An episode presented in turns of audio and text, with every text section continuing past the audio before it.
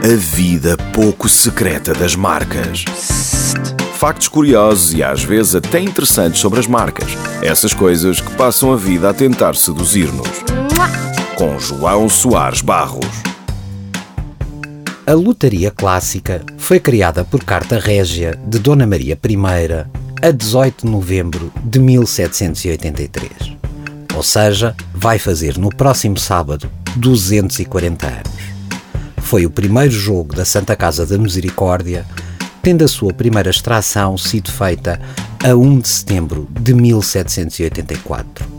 Nessa altura, foram emitidos 22.500 bilhetes a 6.400 reis cada, e o sorteio durou 34 dias.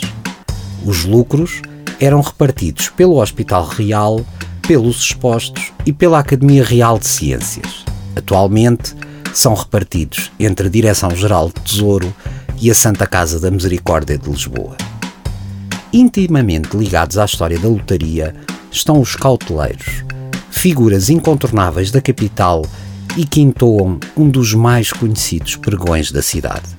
Já agora, o pregão é considerado uma das formas mais antigas e mais duradouras da publicidade.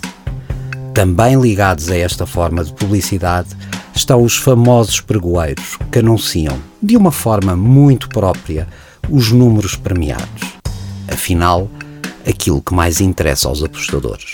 A vida pouco secreta das marcas na radar.